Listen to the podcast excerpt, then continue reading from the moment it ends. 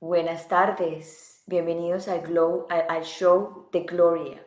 Este es el segundo o tercer show que yo hago en español, so esto es casi que nuevecito, apenas me estoy sintiendo un poquito cómoda de poder hablar eh, en el idioma mío, eh, de, de poder expresar todas las cosas que quiero expresar en español, así como las expreso en inglés.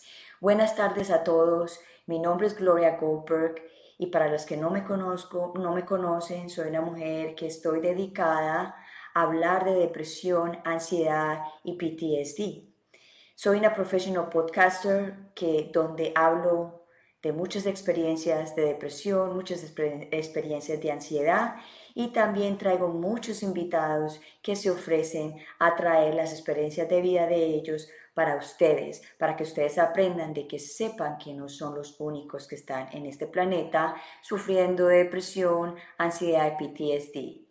Y que hay muchas formas de curarlas, sí. Que hay muchas formas de, de manejarlas, sí. Que hay muchas formas y muchas formas de depresión y ansiedades y PTSD. Claro que sí, no todos somos iguales. Hay emociones que son muy parecidas, hay experiencias que son muy parecidas, pero nunca las experiencias de otra persona es más o menos que otras, porque cada, cada uno de nosotros venimos a este mundo a, a, a promover, a dejar un linaje de aprendizaje, un linaje de amor, un linaje de compasión para que todos aprendan. So, hoy tengo una invitada supremamente espectacular. Es una niña joven. Ella nos va a hablar más de ella. No quiero hablar mucho de ella porque yo quiero que sea ella la que habla de ella. Ella es una professional podcaster también muy nuevecita, so quiero que la apoyen. estuvo pensando mucho tiempo en hacerlo y todo el mundo le decía a ella que lo hiciera, que lo hiciera, que lo hiciera, hasta por fin ya lo lanzó. Cuando yo lo escuché, dije, wow, yo la tengo que traer porque hay que, hay que, you hay que apoyar los talentos eh, nuevos, hay que apoyar la gente que quiere hacer algo por esta vida. So, el nombre de ella se llama Mitzi Ruiz tiene 33 años, muy jovencita. Ella le encanta y es apasionada por ayudar a la humanidad. Y mejor que ella, que nos presente ella misma y la voy a traer ya mismo a mi programa. Eso la voy a traer en este momento. Vamos a, a traer a Mitzi. Hola Mitzi, ¿cómo estás? Hola, Gloria, muy bien, muy contenta, muy agradecida de que me compartas este espacio. No, yo estoy muy, muy contenta y me siento muy honorable de tenerte aquí, porque siempre que uno tiene una persona que se abre al mundo, eh, es, es, una cosa muy, muy bella, es la vulnerabilidad de poder ayudar a otros con, con diferentes problemas que todos tenemos. Exacto, yo, yo te decía cuando me contactaste, ¿no? Lo que sea servir, adelante. O sea, no, no hay otra cosa que a mí me llene el tanque de gasolina que sea servir a otros. Creo que si todos estuviéramos en el camino del servicio a los demás, definitivamente el mundo ocurriría de una manera distinta. Y creo que ya empezamos a concientizarlo. Entonces, Así que muy bendecida por estar contigo. Gracias, no, el social media, mucha gente critica el social media, pero si usted, si nosotros usamos el social media para ayudar, es una belleza de, de, de, de tecnología para poder ayudar a otros que están en larga distancia.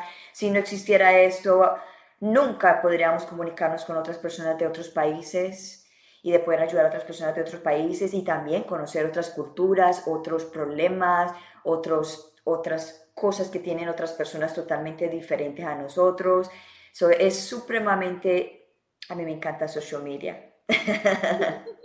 Yo creo que es una gran herramienta, como tú lo dices, hay que aprender a darle un buen uso, ¿no? Porque también muchos de nuestros, o sea, tiene una, tiene una, digamos, tiene un acercamiento que puede ser más negativo que positivo, ¿no? Pero si nosotros logramos distinguir el uso poderoso y, no quiero decir que las demás maneras no lo sean, simplemente creo que hay unos usos que pueden ser mucho más valiosos, como tú lo dices, conectarnos con los demás, que, este, bueno, pues usarlos para burlarnos, yo qué sé.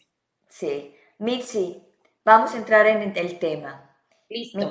Me, interesó mucho que hablaste en tu, en tu, en tu podcast de, del, amor propio.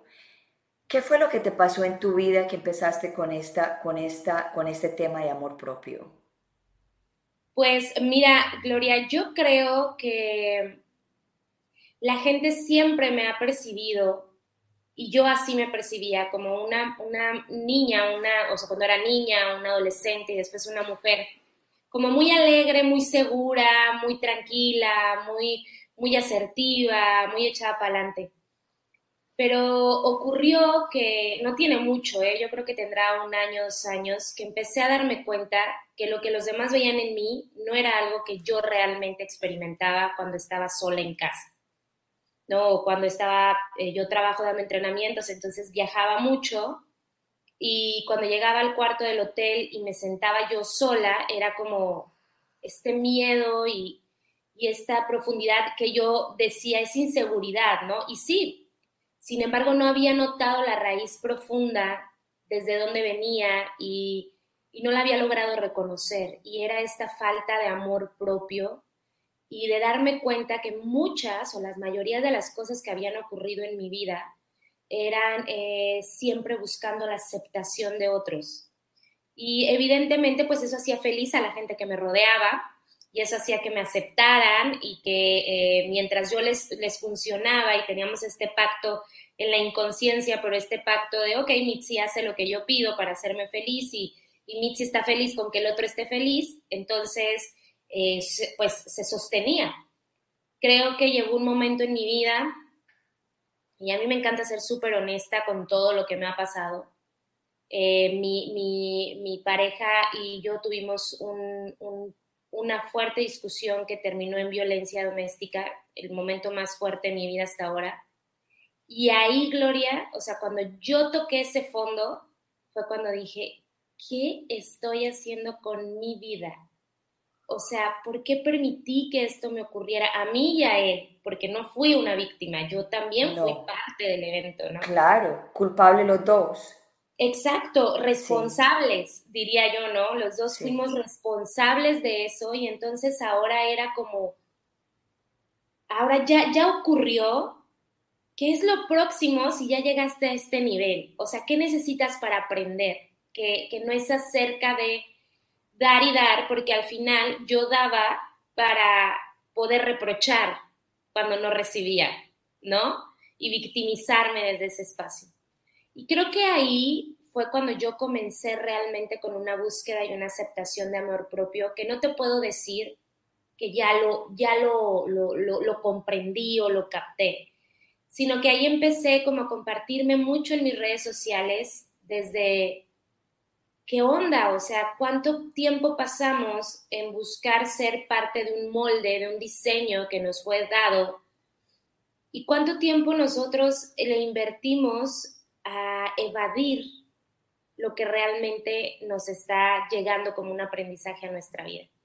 Y entonces estos dos últimos años, yo creo que un poquito más, dos años y medio, han sido de muchísimo aprendizaje y de una transformación enorme en mí que está simplemente volcada en el amor propio y lo primero que alcancé a distinguir era que no estaba mal ser mi prioridad, que no estaba mal eh, atreverme a, hacer cosas que a mí me gustaban y que eh, podían no traer ningún beneficio para el otro, pero para mí sí.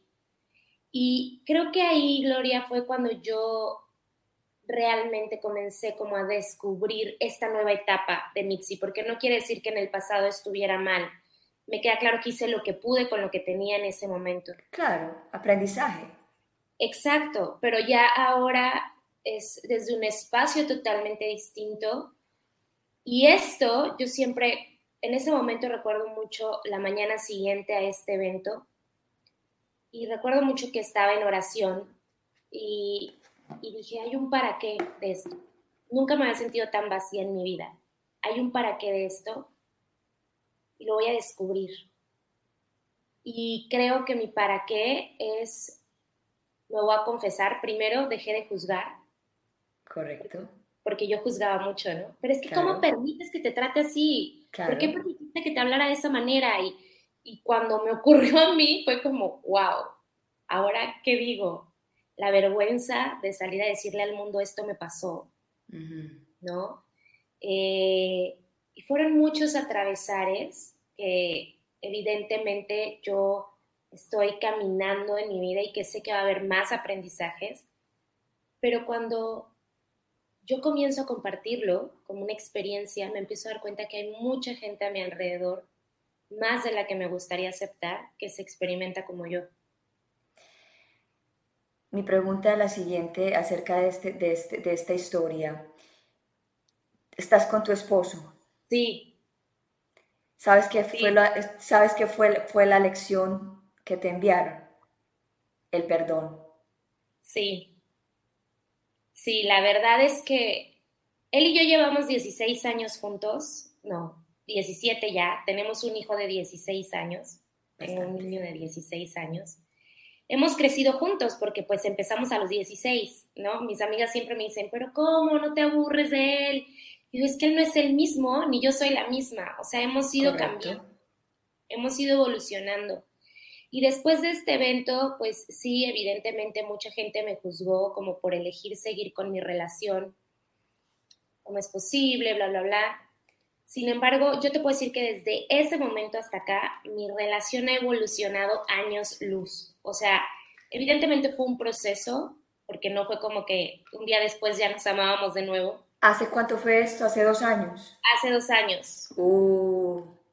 Correcto. Y estábamos en, nuestra, em, nos íbamos a casar.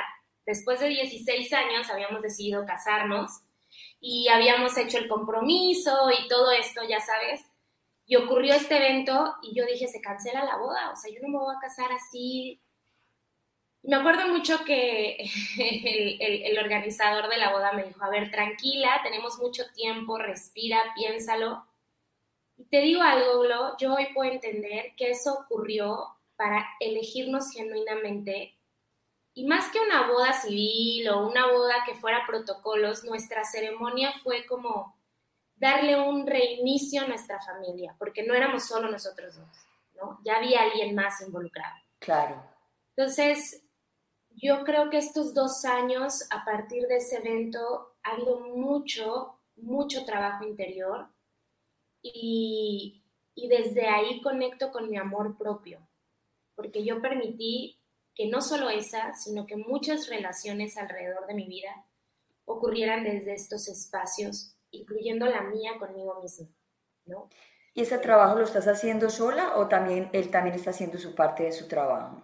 él está haciendo su parte de su trabajo, pero yo he aprendido a respetar porque soy o era una mujer muy dominante, ¿no? Yo crecí en un matriarcado, entonces a mí, de verdad de niña, se me decía, usted nunca va a depender de un hombre, usted tiene que aprender a trabajar, usted tiene que no sé qué, la, la, la, la, la, la, los hombres son malos, ta, ta, ta, ta, ta, y todas esas creencias, pues evidentemente cuando él llegaba a casa era como, jamás me iba a saber servirle un vaso de agua.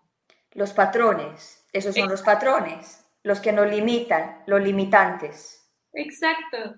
Y jamás me iba a saber servirle un vaso de agua, o sea, nunca, ¿no? Él llegaba y, tengo sed, sírvete agua. O sea, esas eran mis respuestas, ¿no? Y entonces cuando yo me observo, cuando yo logro salir de la victimización para hacerme responsable, es como que digo, híjole, o sea, si a él lo estoy tratando así, ¿cómo me trato a mí? ¿Cómo me trato a mí? Porque saquémoslo a él de la escena y a mi hijo y a mis relaciones. Yo aún a veces me noto, y esta cuarentena me ha ayudado muchísimo, cientena o como le llamemos ahora, me ha ayudado muchísimo a notar lo dura que puedo llegar a ser conmigo mismo. Claro. Pero dado que ha sido algo que he hecho por 33 años, pues no me parece extraño, sino que es extraño cuando los otros me dicen, a ver, con calma, Mitzi, no seas tan exigente, ¿no? Y ahí es cuando yo también empiezo como, ah, decía en el podcast que tú compartes, yo me di cuenta que me trataba peor que a mi peor enemigo, si es que llegara a existir eso, ¿no? todas las palabras que me decía, todo lo que traía de, de, esto que también es la ansiedad y me encanta cuando mí que empezaste a compartir, ¿no? Con, con, con bueno, que, que esa es tu, tu línea, digamos, la ansiedad, porque justo ese evento me lleva al psiquiatra. Claro. Ese evento me lleva al psiquiatra. Claro. Total.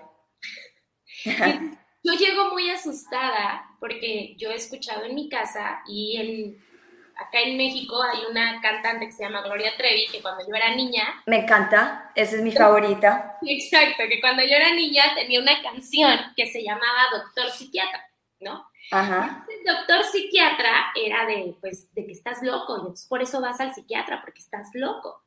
Right. Cuando a mí me viene, porque evidentemente viene este colapso de, de, agresión y de violencia, que fue muy fuerte, de esos que ves en, las, en la tele y dices, en la vida me pasaría eso a mí así. Yo tengo una historia muy parecida. Nos perdimos, digo, sabes perfecto que en ese momento yo me perdí, pero hubo un momento en que sentí mucho miedo y dije, este vato me va a matar, ya lo encendí. Claro. Mi marido es muy tranquilo, yo soy normalmente la loca, ¿no? Y cuando lo encendí, le toqué los botones, el vato se ya, o sea, como que toda la ira que había traído años atrás, en ese momento colapsó y, bueno, fue terrible. Pero después de ese evento me empezaron a venir crisis de ansiedad que yo no lograba distinguir porque nunca había, o sea, sí escuchaba de la ansiedad y así, pero como nunca lo había padecido y no lo había sentido, no sabía que eso era lo que me estaba ocurriendo. Sino que empezó, como fueron como dos semanas sin dormir, y ahí fue un día, me levanté en la madrugada y me vino un ataque de pánico que es terrible. Sí, yo también he experimentado ataques de pánico, muy horrible. No se lo deseo a nadie. A nadie. A nadie. Ya, a mí han tenido que llamar el 911 porque no, no me puedo controlar. Exacto. Ese día me llevaron al doctor porque yo le decía a mi esposo, estábamos en la casa y yo le decía a mi esposo, es que entiendo a la gente que se suicida. O sea, cuando yo verbalicé eso, cuando yo en ese momento le dije, entiendo por qué la gente se suicida, algo dentro de mí, ¡pum!, como que detonó y ahí otro juicio, ¿no? O sea, otro juicio más como, ¡pum!, quebrado.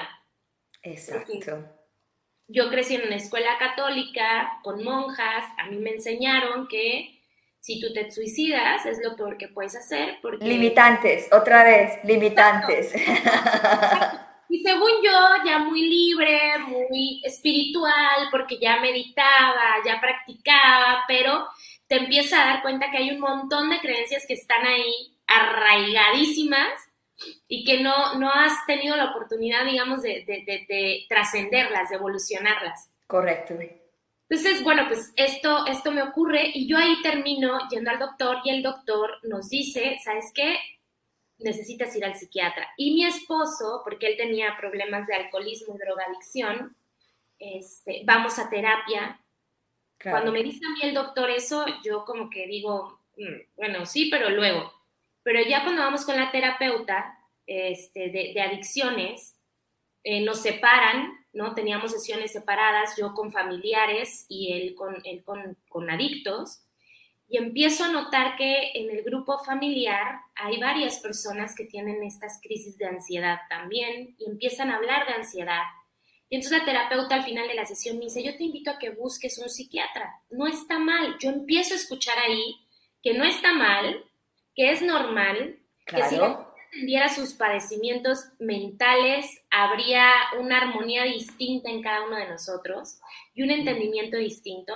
Y ahí empieza mi camino. O sea, Gloria, si a mí me preguntan hoy, ¿quién ha sido tu sensei más importante? Mi psiquiatra. Porque el día que me senté con esa mujer, ella me dijo, lo más absurdo que puedes creer es que mis medicamentos te van a volver adicto que aquí veniste que yo te pusiera una camisa de fuerza porque estás mal y que nunca vas a poder tener una vida normal. Más bien, al final de la sesión, ya que me había tratado, me dijo, tú, tú, tú siempre has tenido una hiperactividad que no te ha permitido ver la vida como, y yo así me sentía, Gloria, ¿eh? yo normalmente soy súper acelerada, bueno, antes de esto yo era una bomba, o sea, corría, subía, bajaba, hacía esto, el otro, y no me cansaba. Y entonces me pregunta algo que me y, llama... te, te detonaban fácil. ¡Put! O sea, me venía mi periodo, Gloria. O sea, cuando se me acercaban las hormonas, no, pobre, o sea, de verdad yo hoy digo, pobre mi marido, de mi hijo, o sea, loca, loca, sin juzgar a, la mujer, o pero aceptando que en esos momentos ni yo podía tener el control de mí misma, aunque quería controlarme. Porque después el arrepentimiento. Pero eso, no, eso nunca fue culpa tuya, eso fue aprendizaje de los patrones y de, los limitantes que te enseñaron creciendo. Y tampoco los papás tuyos tuvieron la culpa. Eh, y tampoco los papás de los papás tuvieron la culpa. Es el patrón que se viene manejando hace muchos años y nos están, y nos están jodiendo a todos nosotros como seres humanos. Y hay que llegar a un momento como tú, decir, dase, hay que cambiar. Y creo que yo siempre digo, este aprendizaje está curándome a mí, pero está curando como en esta resonancia familiar a todas las generaciones de mi familia que vienen, ¿no? Usted es el último eslabón que está cortando la línea, el linaje de karma, el linaje de, todos esos patrones que no son positivos para su vida. So, si usted no lo corta en el momento, eso va a seguir en el siguiente linaje que es su hijo y los hijos de su hijo y van a tener un patrón. Y todas las familias tienen una como una firma, como lo mismo, lo mismo. So, hay que identificar qué es lo mismo que tienen todas las familias que no nos sirve. Exacto, y, así me experimento yo como si fuera el, cada aprendizaje que llega a mi vida, digo, ok, es, es para romper con este patrón, porque de algún modo, eh, cuando, cuando yo empiezo a darme cuenta de esto, te decía, ¿no? La psiquiatra en la primera consulta me deja de tarea, me pregunta en ese momento, cuando eras niña hacías travesuras, y yo, sí, ¿qué travesuras hacías? No me acuerdo de ninguna, pero me acuerdo que me fui pensando y a la siguiente consulta llegué y le dije, ya, tengo mis travesuras. Mira, una vez corté los cables de la máquina de coser de mi abuela que estaban encendidos y como me botó, lo volví a hacer como otras dos o tres veces. Luego me puse un foco encendido en la, en la frente y me hice un, un círculo acá si estaba escribiendo en el cuaderno en la escuela y el cabello se me venía al frente, me lo cortaba, eh, me engrapaba los dedos. Tengo una punta de un lápiz que me metí aquí. Y entonces yo le empiezo a contar esto y ella empieza a tener la cara que tú tienes. y me dice, ¿te parece que eso es normal?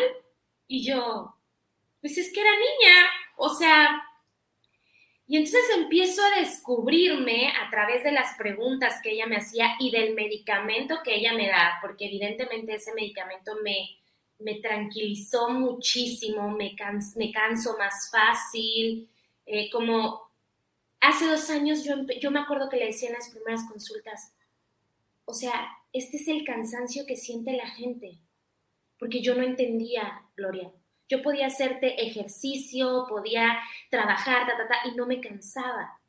Y despertar a las 6 de la mañana y seguir con mi vida, ta, ta, ta. Entonces, empiezo a notar que no solamente es algo que, como tú dices, que está en mi cabeza, porque la gente cree que estas enfermedades mentales nos las inventamos y que por lo tanto podemos manejarlas nosotros a través de una conversación o de pequeños ejercicios. Yo no digo que no, puede funcionar, pero tienes que tener mucho poder mental para poder eh, eh, eh no, salir adelante. Por ejemplo, yo no tomo medicamentos de nada, de nada, de nada. Yo, eh, llega la depresión, yo la siento. Llega la ansiedad, yo la siento. Llegan los momentos, yo lo siento. Porque si yo me tomo una pastilla, yo estoy apagando los sentimientos y no estoy arreglando nada. Yo, fíjate que lo que he estado haciendo este, este primer año de medicación, en una medicación, digamos, como alta, ya ahora ya voy en una medicación mínima, literalmente, y empiezo, justo la psiquiatra, esto es lo que me invita a hacer. Reconoce, porque es lo único que te va a apoyar una vez que dejemos el medicamento. Reconocer. Y fue muy curioso porque la cuarentena, estos meses, me han caído de perlas, porque me doy me empiezo a sentir, ya no estoy en la inconsciencia del hacer. A mí me ayudó la medicación porque yo creo que si no me hubiera medicado, yo no hubiera tenido la capacidad que hoy tengo para detectarlo. Hoy sí soy muy consciente. La semana pasada, por ejemplo, jueves y viernes, yo me empecé a sentir muy ansiosa y, como con ganas de salir y de relacionarme y extrañar a mi mamá. Empecé a sentirlo y primero fue inconsciente, pero luego dije, a ver, ¿qué está pasando? Tranquila. Y empecé a hacer mis ejercicios de respiración, pero sí creo que eh, a mí, el que me haya dado ese, ese, ese medicamento, digo, no, no fue más que apoyarme, ¿no? O sea, a mí me apoyó muchísimo. Lógicamente, eh, o sea, hay gente que le funciona de maravillas y eso es, eso es respetable y eso es, la idea honorable. o sea, la idea no es vivir toda la vida medicada, que además no es un... Yo no sé mucho de esas cosas, pero le he compartido a otra gente y siempre me han dicho, la dosis que tomas es mínima desde un principio, pero a mí me ayudó como no tienes idea, Gloria. O sea, me cambió la vida.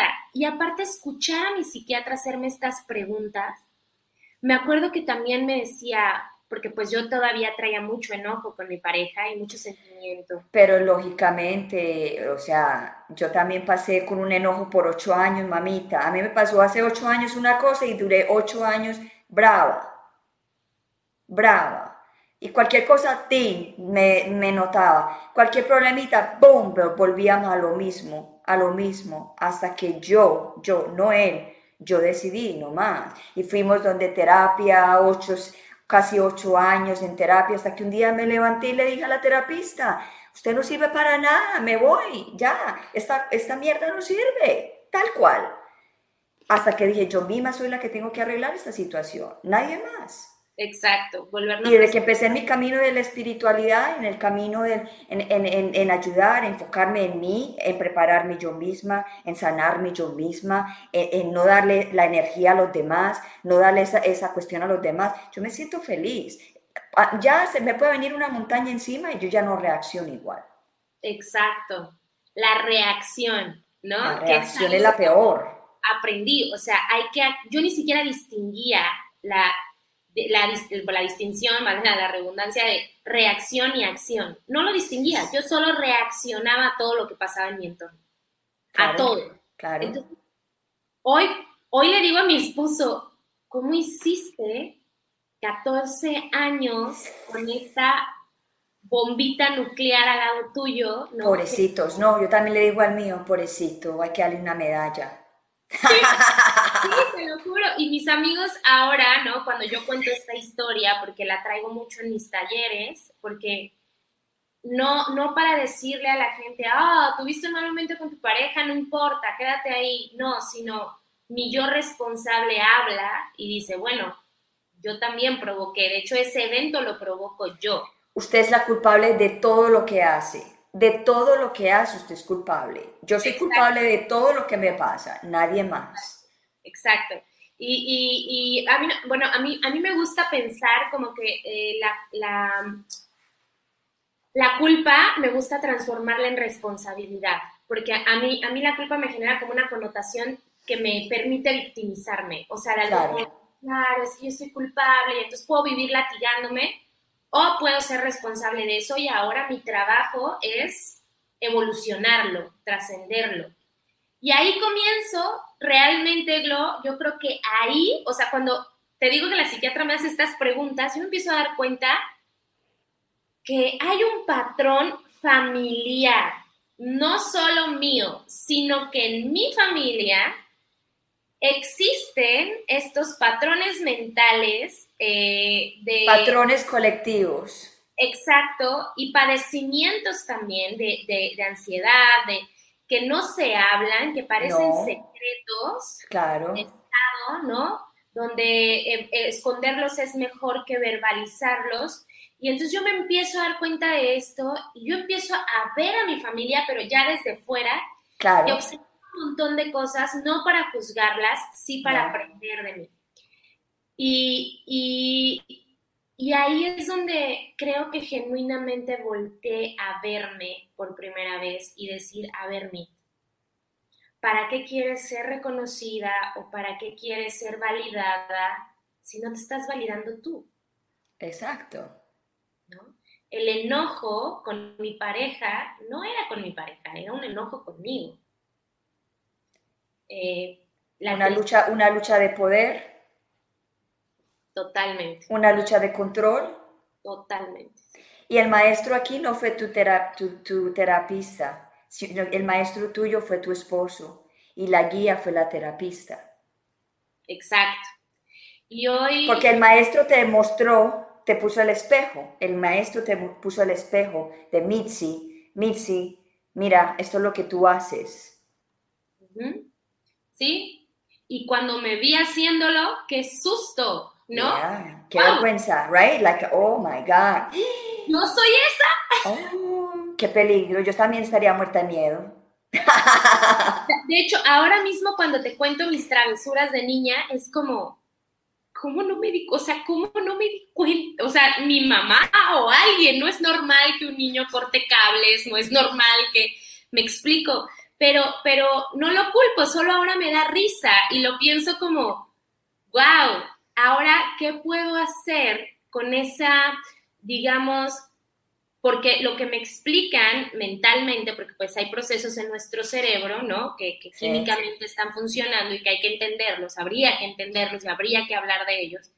Me explican que estos procesos químicos en mi cabeza van mucho más rápido que los normales, ¿no? Y no está mal, de hecho, ella me dice como, por eso eres tan creativa, por eso tienes la capacidad de, de muchas cosas, de imaginar muchas cosas.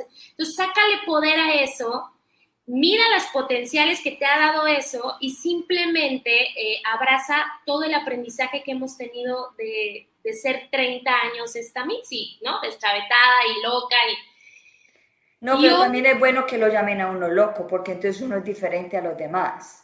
a mí me han llamado toda la vida loca. a mí toda la vida y, también, Y sigo loca.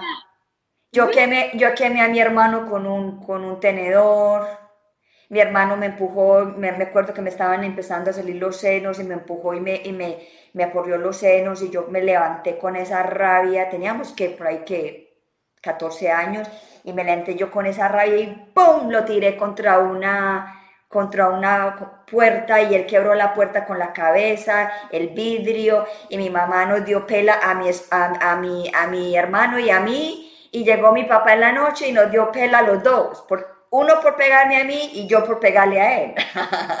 Sí, sí, sí, sí.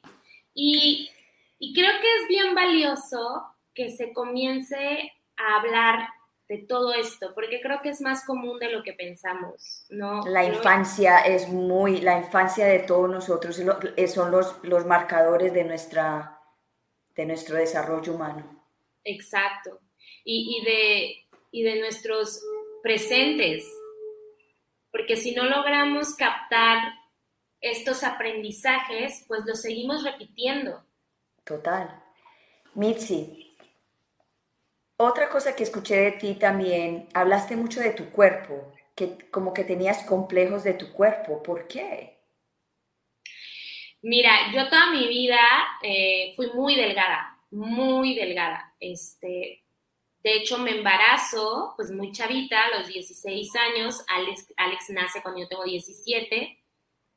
Y eh, extremadamente flaca por, por darle pecho y, me parecía hasta enferma, ¿no? Me veía muy flaca y recuerdo que la gente comenzó a juzgarme por estar tan delgada.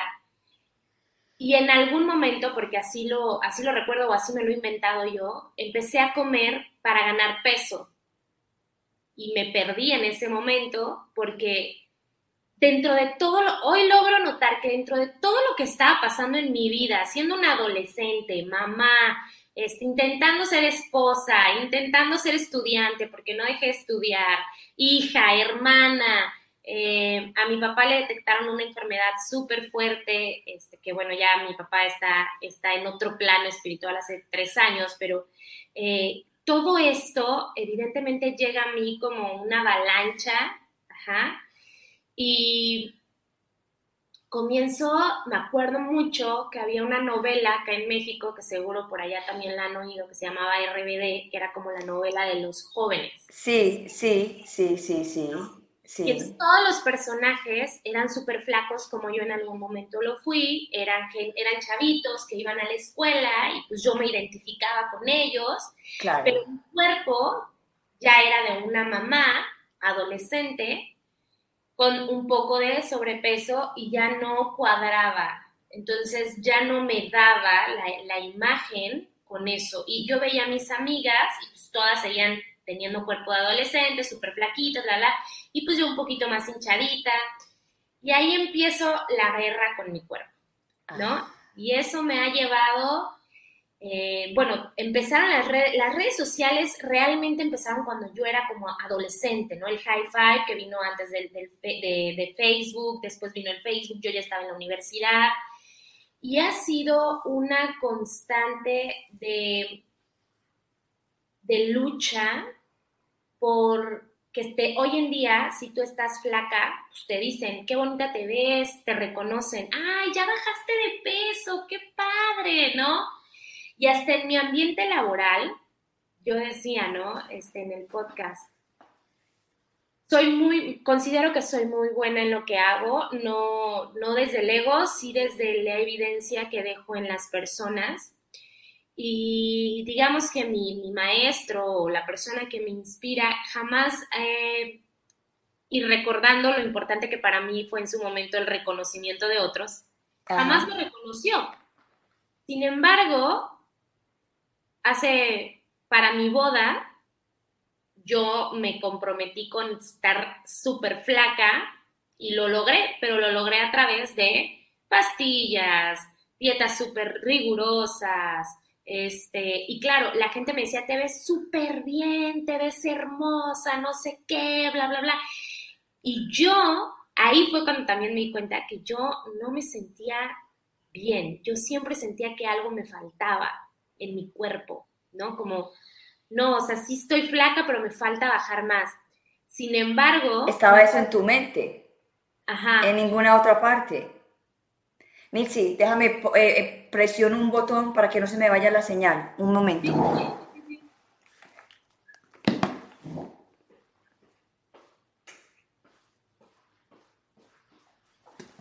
Ahora sí, se me estaba yendo la señal. Y entonces me acuerdo mucho que nos citaron como a un evento muy importante del giro en el que yo me manejo, y había más de 200 personas en este evento y yo había bajado mucho de peso. Pues casualmente la persona que en ese momento para mí era muy importante su aceptación, estaba llevando el evento y me pasa al frente para hablar de que yo bajé de peso. Wow. Pero en ese momento, Gloria, pues mi inconsciencia estaba tan, tan, tan en la nada que para mí fue como, wow, me están reconociendo porque bajé de peso. Una parte de mí como que dijo, o sea, llevo años haciendo lo mismo porque además me pone a hacer una dinámica frente a 200 personas y las 200 personas se impactan con la dinámica y quedan sorprendidas con mi trabajo, pero lo que él reconoce no es lo que yo generé en la gente de bienestar emocional, sino que bajé de peso. No. Y entonces ese momento lo tengo en mi cabeza como, como un despertar, porque no me sentí bien. Yo dije, llevo ocho años trabajando de esto, jamás se me ha reconocido a pesar de que tengo muy buenos resultados. Y ahora me reconoces, pero porque bajé de peso. O sea, eso para mí fue como, ya, un insulto, un insulto. A qué le importa si está con peso, sobrepeso, no, ¿qué le importa? exacto, sigo siendo la misma, ¿no? La misma, yo soy igual. Ah, que gorda, flaca, a mí no me diga nada. Yo soy, soy, como soy. Y entonces lo dejo pasar, yo sigo, me preparo para mi boda, llega mi boda, llega mi luna de miel, regreso, todo muy bien, pero la verdad es que nunca he sido súper flaca después de mi embarazo. O sea, llevo la mitad de mi vida siendo una chica, yo diría, con curvas. No estoy ni súper gordis. Y hoy en día, Gloria, llegó un punto en el que me pesaba todos los días. Uy, eso es malísimo. Yo nunca me peso. Yo nunca me peso. Yo ¿Sabe cuándo me peso? Cuando voy al doctor. Ay, ¿cuánto pesa? Yo no tengo ni idea. Mire a ver cuánto estoy pesando. No, yo me pesaba diario. Porcentaje de masa corporal, peso, retención de líquidos, ta, ta, ta, ta. Tengo una báscula que te da todo eso, ¿no? Mm. Eh, me gusta mucho hacer ejercicio porque además me lo, me lo recomienda eh, pues mi terapeuta y mi psiquiatra porque es una de... Y porque me gusta, me lo disfruto muchísimo. O sea, a mí sí me gusta y, entonces, este, pero empiezo a hacer ejercicio con mi reloj, estos nuevos relojes que te dan pulsaciones, calorías, y entonces me empiezo a generar un patrón de si no quemo tantas calorías al día, no valió la pena hacer ejercicio. Hoy no. Pero todo esto que te cuento es que yo me recién me di cuenta con la cuarentena. O sea, que, que yo decía, ¿Qué me estoy pesando diario? Esclavizándote a, un, esclavizándote a una rutina, esclavizándote, no estás ni, disfrutando el momento porque estás pendiente de un reloj. ¿Y a qué, hora, voy a llenar los circulitos para que le avise a mis amigos que ya llené mis circulitos el día de hoy? ¿Y a qué hora? Y, entonces yo iba por la vida y veía, haz de cuenta, no sé, este, un plátano. Me gusta mucho la fruta. Veía un plátano. Y entonces era, puta, es que el plátano tiene tantos carbohidratos, tanta azúcar, y entonces ya me comí en la mañana y en la tarde, y entonces en la noche, y bla, bla, bla, bla, y le tenía miedo a la comida. Le tenía miedo. Y me portaba muy bien. Pero empecé a generar atracones de comida cuando tenía mi día libre. Entonces mi día libre empezaba y terminaba con, es más, o sea, yo recuerdo que ya no me entraban las cosas y yo decía, ni madres, porque toda la semana no voy a poder comérmelas. Entonces, y evidentemente esto nadie me lo dijo. como, si te, como si te se fuera a acabar tu vida en ese momento. Desde la ansiedad. Claro, claro. Entonces, empecé, a, empecé en mis redes sociales eh, cuando, cuando empieza la cuarentena, a mí me despiden de mi trabajo. Así, o sea, empezó la cuarentena y yo perdí mi trabajo. No. Como decimos nosotros en, en, en London Rio, good. si perdiste el trabajo, muy bueno. Exacto. ¿Qué te está pasando esto? Muy bueno. Ha sido una bendición. Claro. Y entonces pierdo, pierdo esta estabilidad que al final era una ilusión, ¿no? Y, y me empiezo a dar cuenta, empiezo a compartirme mucho más en mis redes sociales. Y empiezo a darme cuenta que a la gente le gusta que yo me comparta y me hacen preguntas y bla, bla, bla. O sea, yo ya tengo redes sociales desde hace mucho, pero la verdad que no le dedicaba tiempo porque me parecía un espacio muy frío. Y entonces empiezo a darme cuenta que yo sigo a muchas personas con cuerpos fitness o que tienen estos cuerpos esculturales que parecen inalcanzables para muchos de nosotros, y empiezo, no porque me tiren mala onda, sino porque visualmente era como, puta, yo no estoy así, yo no estoy así, y esta comparación constante, empiezo a eliminarlas. Y empiezo a compartirles a mis contactos y a mis amistades como, ay, pues yo eliminé y me empiezo a sentir más tranquila, como dejé de usar tanto mi teléfono, comencé a leer más. Y entonces me empiezo a inventar eh, un entrenamiento al cual le llamo calma al alma y lo hago como si fuera para mí y lo traigo al servicio de la gente y la gente responde muy bien, pero ese entrenamiento lo hago yo con ellos. Y ahí fue donde yo dije, ¿qué onda, Mitzi? Ni siquiera eres capaz de verte al espejo porque no estás flaca, literal. O sea, no me veo al espejo porque no estoy flaca. No te voy a decir, Gloria, que hoy me paro frente al espejo y me amo todo el tiempo. No. No. O sea, a, veces me paro y todavía me veo y digo, ¿qué, te está pasando? Pero... De, verdad. Pero me cacho. Y ese es un gran avance. Y eso es algo que le digo mucho a la gente. Usted tan, tan linda, tan joven, tan exitosa. You know, tiene, tienes tienes tus manchas que son únicas, que son tu patrón, que es, tu raza, es, es, es, una cuestión hermosa y, cuando te ves en el espejo no, no, no le dices, wow, qué linda que estás, qué hermosa que estás. Me gusta no se lo decía. y aún a veces me levanto y no tengo ganas de decírselo. Pero yo me experimento en un estado de aceptación totalmente distinto. O sea, estos meses mi vida ha evolucionado, lo que yo creo que no hubiera evolucionado si hubiera seguido yo en el, movimiento en el que venía. Fíjate que algo que piensa mucho la gente es que a mí me molestan mis manchitas. Hermosas son, hermosas. No, o sea, yo amo mi vitiligo, a mí me encantan mis manchas, ¿no? claro me han recomendado, me recomiendan 80 mil cosas para quitármelas, no sé qué, pues yo las cuido, pero no, no pretendo quitarlas, creo que es algo muy mío. Eso es tuyo, eso es como, eh, eh, como los tig, como los, como los, los, los tigres que tienen sus, sus, uh, sus marcas, sus marcas. sus marcas, no todos son iguales. Exacto. ¿Por qué nos tenemos que parecer todos igual? Tú tienes tus marcas y eso es hermoso. Y me encanta. Pero eso recién lo empiezo a aceptar con mi cuerpo, ¿no? O sea, yo, a pesar de que crecí con muchas mujeres, y eso es algo que Ana, que es una persona que tú y yo tenemos en común, me apoya muchísimo en el despertar de mi feminidad. Porque por muchos años en mi vida yo he sido, eh, tengo un rol mucho más masculino. Tienes mucha energía masculina Ajá, más proveedor, más cuidador, ta, ta, ta, ta, ta, ta.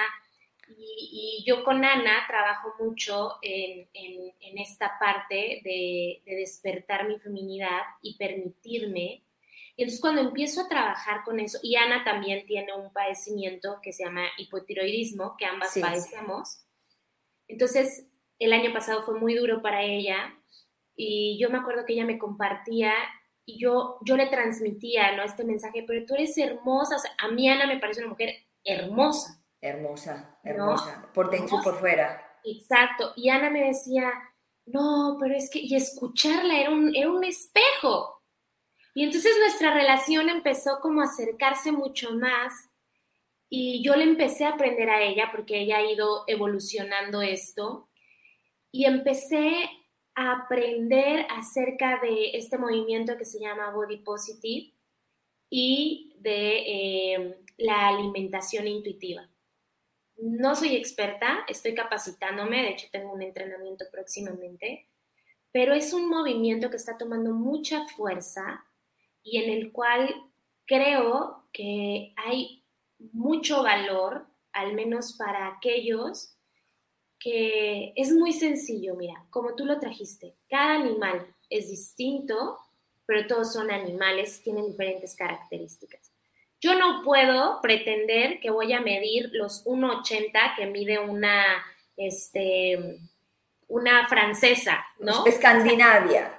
Exacto, yo no, no, esto es, sin embargo, eh, esto es mío, esto es lo que soy, y hoy cuando me veo, me arreglo, me visto, realmente lo hago por y para mí. Claro. Ya, no tengo un trabajo en donde tenga que ir vestida de cierta manera, ¿no? Ya no tengo, este, digamos, pues ya no tengo, ya no tengo muchas cosas en mi vida y eso me da la oportunidad de experimentarme como a mí me gusta experimentar. Entonces, cuando, cuando empiezo ese camino, hoy veo fotos mías y cuando me viene el instinto, porque me viene, o sea, no es algo que yo estoy pensando, ay, qué gorda, o ay, qué fea, yo automáticamente digo, hey, tranquila, que es, es, es mi máximo esa mujer, y me empiezo a decir cosas lindas, ¿no? Y empiezo a practicarlo, y ahí es donde empiezo, Gloria, a hablar de el amor propio cuando yo le hablo a mi gente, cuando yo le hablo, porque además he aumentado, yo creo que en esta cuarentena he tenido más seguidores de los que yo imaginaba y siguen sumándose. Este, cuando yo le hablo a la gente de amor propio, siempre les digo, todo lo que yo les estoy diciendo a ustedes, me lo estoy diciendo a mí porque estamos recorriendo este camino juntos. Claro. O sea, no estoy separada. Yo no les puedo decir, ay, yo ya me veo al espejo todos los días y voy para allá y estoy comprometida con llegar a ese momento y desde ese espacio tendré mucho más aprendizaje para apoyar a los demás. Pero hoy en día yo les digo, ayer estaba con unas amigas y todas nos decíamos, ¿no? este, no, pero mira, échale ganas, porque está la amiga que es súper femenina, está la amiga que es mamá y otra que acaba de ser recién mamá, y entonces todas ahí sentadas, unas súper arregladas, otras despeinadas, y, empieza, ¿no? Y yo, hey, pero todas somos bellas y todas tenemos, y todas empezamos como, sí, y a resaltarnos unos a otras, y, y empiezas como a tener unas ganas de decirle al mundo que es perfecto unas ganas de aceptar y de que la gente se empiece a aceptar. Tal cual. Tal cual somos. Tal cual. Exacto. Tal yo pienso que con toda la historia, historias que me has contado hoy, yo pienso que de pronto la niña Mixi, Mitzi está un poquito perdida. Yo creo que tienes que ir a rescatar a esa niña y volver a ser la niña de nuevo y, apapacharla y quererla a esa niña que está por ahí todavía andando. Sí, tenemos mucho camino por recorrer, mucho. Y yo estoy feliz de aprender. Yo, yo hoy, en algún momento de mi vida, creí que sabía cosas. Hoy no, Glo. Hoy estoy simplemente en apertura y, y en aprendizaje. Y eso es lo que yo le comunico a la gente. Yo siempre les digo, lo que yo te estoy diciendo no es la verdad, duda, porque es lo que yo estoy aprendiendo en el camino junto contigo. Y sé que hay mucho más por aprender. Somet, y ¿Perdonaste completamente a tu esposo, de corazón? Hoy sí, sí. Hoy yo creo que lo amo más que nunca. Yo creo que hoy estamos mejor que nunca es, una, es una relación súper madura y evolucionada. Yo creo que desde esa última vez no hemos vuelto a pelear cuando es una constante nosotros, ¿no? Pelear, gritarnos, insultarnos. Ya no sé qué es eso, o sea, literalmente hemos aprendido muchísimo. Y sí, yo sí, hoy, hoy, hoy me preguntas, yo sí siento un profundo respeto y agradecimiento a él, a mi hijo y a mí no de, muy, me parece excelente que hayas dicho eso porque no, no es conveniente, no es saludable cargar por ocho años como lo cargué yo. Yo cargué un resentimiento y una rabia por ocho años que con solo decirte que cada vez que veía a mi esposo yo decía internamente, te lo voy a decir literal, huevón, maricón, tan marica yo que estoy aquí, que estoy haciendo yo acá, es que soy marica, yo misma. Y era todo el, era todo el tiempo. Y, él venía y yo lo veía y me daba esa rabia y por cualquier cosa le peleaba y por cualquier cosa me encendía con él. No, yo creo que eso fue para mí previo. O sea, es que hubo muchos quiebres, Gloria. Teníamos 16 años, no lo justifico, pero pues pasamos por muchas cosas, muchas cosas. Los dos se, juntaron muy jovencitos, ustedes dos no disfrutaron tampoco mucho. Exacto. Entonces, eso, Glo, yo lo sentí, pero lo sentí antes de este último evento. Creo que por eso te digo que fueron muchos años de esta guerra de poder, ¿no? Guerra de poder, exactamente me pasó lo mismo, guerra de poder. Guerra de poder donde igual que tú, yo lo veía venir y yo decía, hijo, a ver con qué me va, a ver con qué me va, perdón la palabra, ver con qué me va a chingar hoy, porque yo me lo voy a chingar dos veces más. ¿No? Y entonces ahí estábamos, ahí estábamos y evidentemente la culminación de eso es este evento que te cuento, pero previo a eso fueron años, años de jodernos la vida uno al otro como si fuéramos nuestros peores enemigos. Claro, por ejemplo, él me decía, él me gritaba y le decía, no, no, no, no, a mí no me grite, mijito, que yo grito más fuerte que usted, y terrín, y dele, pum, pum, y no me dejaba. Sí, de hecho, eh, yo empiezo cuando, cuando ocurre este evento de que ya él es quien me agrede a mí físicamente y yo voy, pues pido, pido ayuda, evidentemente, y llegan mis, mis familiares y mi mamá, que es una mujer a la que amo muchísimo y mi gran maestra, me escucha, me abraza, se enoja, evidentemente, como claro. Pero al día siguiente me acuerdo que me prepara el desayuno se sienta conmigo en la mesa y me dice, nadie te puede faltar al respeto si tú no lo permites. Pero yo te he visto tratarlo mal muchas veces. Creo que de hecho él se tardó. Y cuando ella me dice eso, yo digo, ¿cómo te pones de su lado? ¿No? Y empiezo a decirle esto y me dice, Mitzi, le gritas delante de la gente. Te dieron una cachetada. Todo, Tu mamá te dio, tu mamá te dio una cachetada. todo el tiempo lo violentas Sí. y, y ella me lo dijo, yo te, te pido una disculpa porque yo soy una mujer muy violenta y viene de su papá que les gritaba, las golpeaba, mi mamá nos grita, nos golpea, entonces yo, yo no golpeo ni grito a mi hijo, pero tengo a este personaje que es como si fuera mi hijo, porque es un chavo de 16, 17 años y este, yo ya soy mamá y ahora no tengo que cuidar uno sino a dos. Y entonces me vuelvo su mamá. Claro, no, usted no es la mamá, usted es la compañera. en lugar de su esposa. Y, y creo que ahí, cuando mi mamá me lo dice, porque yo quería ir a denunciarlo, o sea, yo dije, se va al bote, este idiota en su vida me vuelve a poner una mano encima, se va a la cárcel, lo voy a refundir, lo voy a quemar, o sea, pero yo... Sí, yo te creo, yo te creo. Y entonces, cuando mi mamá me dice eso, yo le digo, bueno, pues eso es lo que tú piensas y listo. Me levanté, me fui a levantar la denuncia, llegó una amiga, una muy buena amiga conmigo, yo lloraba y lloraba y me dijo lo, me dijo lo mismo en otras palabras, "Mi, yo te amo, te respeto, pero mira, este, piénsalo bien, es el papá de tu hijo, este, ya lo ha hecho antes y yo no, nunca, él nunca. Y yo, entonces ahí empiezo a recordar, Gloria, todo lo que yo le había hecho. Yo le aventé platos con sopa hirviendo, yo lo insulté, yo lo agredí, yo no me justifico, siempre le digo a la gente, yo no justifico ese momento. Es decir, yo no estoy diciéndote, claro, él tenía razones para agredirme como lo hizo. No, No, quiero dejarlo muy claro. no hay razón de ninguno de los No dos, de nada. Exacto, yo tampoco tenía motivos. Correcto. Ese día yo llego y es un patrón que se sigue mucho cuando vives con un adicto.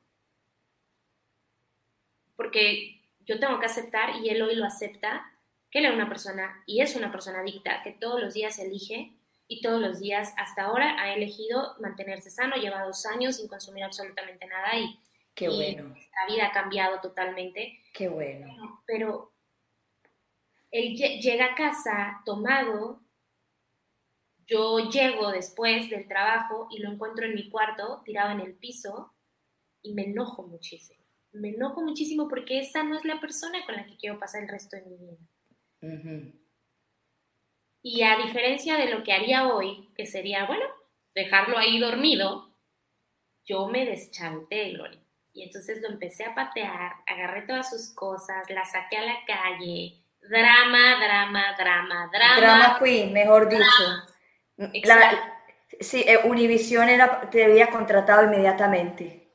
Yo sería la mejor protagonista. Actriz de RBD. Exacto, exacto. Y este, él todavía se levanta, se mete al baño y me dice, tranquila, no sé qué. Y yo, cuando él sale, yo todavía golpeando la puerta del baño, porque evidentemente jamás me había respondido.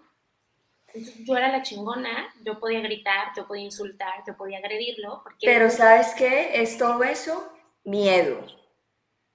Todo esto viene desde el miedo. Todo, cuando usted es violento, viene desde el miedo. Totalmente. Y algo que he aprendido, porque mi camino, antes del amor propio, mi camino fue aprender acerca de la violencia, porque ni siquiera la distinguía. Hoy puedo notar hasta cuando yo hablo, sobre todo de mí para otros. Yo no sé si los otros para mí, pero de mí para otros, mi tono de voz, cómo me estoy expresando, cómo estoy diciendo las cosas. Yo crecí en un ambiente violento, mi mamá nos golpeaba, no la juzgo ni te estoy diciendo que estoy traumada por eso, No. te estoy diciendo que yo crecí en un ambiente violento, entonces para mí los gritos, los golpes son normales, ¿no? O sea, Parte, es parte, parte. creencias, ¿no? Ujú. Son partes, más cuando tú hay un, hay un documental que me encanta recomendarle a la gente que se llama Human en, en Netflix, y hay un capítulo donde hay un negro que mató a la esposa, ¿no? Y dice, es que a mí de niño mi papá me golpeaba y me decía, te golpeo porque te amo. Y yo entendí que si yo amaba a alguien tenía que golpearlo. Y entonces yo empiezo a notar que la violencia es como, como cuando construyes una casa y vas poniendo los tabiques y el cemento, la violencia es como el cemento, los unes y se quedan ahí siendo patrones y sosteniendo tu estructura familiar por muchos años. Total, total. Y entonces yo lo empiezo a reconocer. Por eso te digo que para mí ese evento, ese día, Gloria, a mí me cambió la vida totalmente, porque me abrió mil espacios donde estaba ciega, ciega. Hoy en día yo te puedo decir que cuando me empiezo a sentir muy enojada, tengo un código con mi esposo que es, no voy a hablar, estoy muy molesta y mejor dame espacio. Y él sabe que en ese momento es darnos espacio, ¿no? Este, y ya después yo llegaré normalmente pidiendo o ofreciendo una disculpa, oye, sí, tienes razón, yo me, me enojé porque no estaba teniendo la razón, me enojé porque sentí miedo, como ayer, soñé que me engañaba y le marqué en cuanto desperté. No sé si te ha pasado. Oye, porque él lleva ya cuatro semanas eh, viviendo lejos de mí porque tiene un negocio y se fue a verlo, no había ido en toda la cuarentena, ya estaba allá. Y yo, ¿qué onda es que soñé que me engañabas? Y él se ríe y me dice, tranquila, no pasa nada. Pero yo me quedé con la sensación de enojo todo el día, ¿no? Y llegué con mis amigas y les conté y nos reíamos. Son inseguridades que están en el, en el, subconsciente. Pero está trabajando, la, la inseguridad está, todavía está ahí. Lo padre creo que es que lo puedes empezar a identificar y aceptar. Exacto, yo ayer dije, claro, estoy insegura porque tengo cuatro semanas que no lo veo y porque ya lo extraño. Entonces, ¿qué tal si en lugar de estar enojada con él, le digo cuánto lo extraño?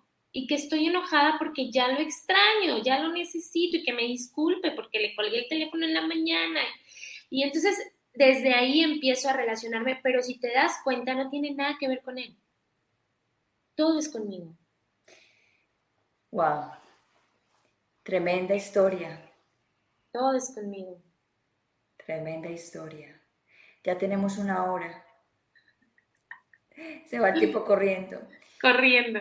Mitzi, cuéntale a todo el mundo dónde te pueden encontrar, qué, qué, es lo que tú haces, y cómo los ayudas. Aquí tengo todas tus redes sociales. Sí, ahí están. Muchísimas gracias. Pues mira, yo, eh, esta es mi parte, digamos, como mis sombras, pero también tengo unas luces muy bonitas que me han llevado, evidentemente, con estos aprendizajes. Eh, yo me puedes encontrar en esas redes sociales que ya lo puso muy amablemente al servicio de todos ustedes.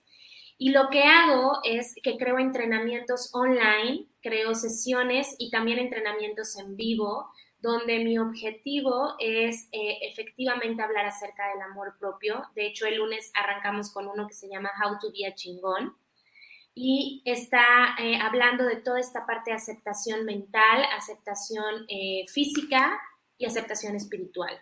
Todo es a través de la aceptación. Para mí esa ha sido la palabra que me ha abierto una conciencia totalmente distinta, entonces todo lo voy relacionando a través de la aceptación. Y eh, el objetivo de, de, este entrenamiento es simplemente llevarnos a todos a un estado de bienestar más consciente donde nuestras elecciones espirituales, mentales y físicas tengan que ver con la aceptación, el amor propio y un bienestar, ¿no? Eh, y bueno, me pueden encontrar también en, mis redes compartiendo este tipo de locuras, este, divirtiéndome. Soy clown, entonces me gusta mucho hacer reír a la gente, es algo que me disfruto muchísimo, así que creo que la alegría también es un, un potencializador para transformar. Total, el humor, hay que ponerle humor a la vida. Exacto, entonces eso es, me comparto abiertamente, así es todos los días, todo el tiempo, y aprendiendo a ser ser humano, que es lo que estoy invitando a la gente, aprender a ser ser humano y compartirnos en un espacio donde hay aceptación. No importa qué hayas hecho, no importa quién estés siendo, nosotros te aceptamos y podemos transformarlo desde ahí en lo que queremos o hacia donde deseamos ir. Wow. Gracias, porque eso es hermoso, porque pues yo soy mucho mayor, yo tengo 48 años y ver esta generaciones más jóvenes que yo con todos estos problemas y digo yo, oh my God, yo pasé por eso, oh my God, yo pasé por esto, oh my God, yo sé qué es eso, ah, so, ¿me entiende? Y volverlo a escuchar quiere decir que está ese patrón metido que hay que cambiar para poder dejar de sufrir. Sí, yo confío mucho en que este es el momento, de conciencia. Total. Este es el momento, no va a haber más tiempo. Este es el momento, el ahora, el ya. Exacto, y desde ahí es que le meto toda la candela, toda la energía y todo. Cuando me decías, hey, si es que hay que, yo, claro, todo lo que sea servir, me refiero a esto. Creo que ya es momento, me ocupa mi hijo, ¿no? Me ocupan los patrones con los que mi hijo se va a estar relacionando. Y desde ahí es que digo, aquí y ahora, no esperarnos más. No más ya, ya, ya. Mañana ya mañana es demasiado tarde. Hablemos de lo que funciona, pero también de lo que no está funcionando para poder evolucionarlo juntos. Totalmente de acuerdo. Mitzi, mi amor, gracias por estar en mi programa, el, el show de Gloria. Eh, esto fue una hora espectacular. Tenemos que seguir haciendo más de esto para que la gente crea, para que creamos conciencia en los demás y que vean que la parte vulnerable de nosotras puede ser la reflexión para muchos que están allá afuera sufriendo y que no saben qué hacer, que a veces tampoco tienen los recursos de ir a una terapista, o de un psiquiatra. En el caso mío, yo he experimentado que hay veces que no se necesita la terapista o, o, o, nadie. Si usted no está convencido de usted mismo en el cambio que quiere hacer, no hay nadie quien lo cambie. Exacto. Totalmente. bueno, te voy a poner en el, en el cuarto verde, en el green room. Y voy a cerrar mi programa y me esperas para que charlemos un poquito más en privado. Listo. Gracias. Ustedes. Bye. Chao. Chao. Bueno, aquí lo prometido es deuda. Aquí les dije que iba a venir con un programa en español. Cada viernes voy a venir con algo especial, con alguien especial, con otros temas de depresión, ansiedad, eh, problemas de inseguridades, del amor propio, que es tan importante. Porque es que si no nos queremos nosotros mismos, si no nos alabamos nosotros mismos, si no nos cuidamos como comemos, si no nos cuidamos como pensamos, si no nos cuidamos con el entorno de nosotros, ¿quién nos va a cuidar? Nadie más. Acuérdese que nosotros nacemos solos y no morimos solos. Y todos los problemas que usted tenga son, usted es el culpable de los problemas que usted tiene, nadie más. Todo en la vida tiene soluciones, toda la vida tiene acción y toda la vida tiene una reacción. Eso tiene mucho, tener mucho ojo con eso, con las reacciones. No hay necesidad de reaccionar para tener quizá mejores resultados. Reaccionar lo único resultado que trae la violencia eh, trae el, irrespeto a los demás. So, los dejo con este pensamiento. Vivan su vida, vivan el presente y mañana es tarde. De todas maneras, muchas gracias por estar en mi programa, el show de Gloria. Apenas está empezando, esto está en pañales, cada vez se va a poner mejor y cada vez me voy a componer más, eh, cómo hablar mejor el español. No es que me crea like, ah, que yo no sé hablar español. Claro que sé hablar en español, pero es que yo llevo muchos años acá y no hablo mucho el español ni lo practico mucho en la casa. So, aquí esto va a ser perfecto para poderlo hablar mejor. De todas maneras, muchachos y muchachas y gente hermosa, gente divina, gracias por apoyarme y aquí estoy. Acuérdese, de promover, acuérdese dar like y like y comentarle a todo el mundo del show de Gloria. ¿Por qué? Porque si tú le abres las puertas a otros, van a abrirse otras puertas para los demás. Y uno nunca sabe en qué momento puede salvar la vida de otro. ¿Ok? Gracias a todos y que pasen una feliz noche, un feliz fin de semana. Chao, chao. Nos vemos el viernes, 2 p.m. Easter Time. Chao, chao. Thank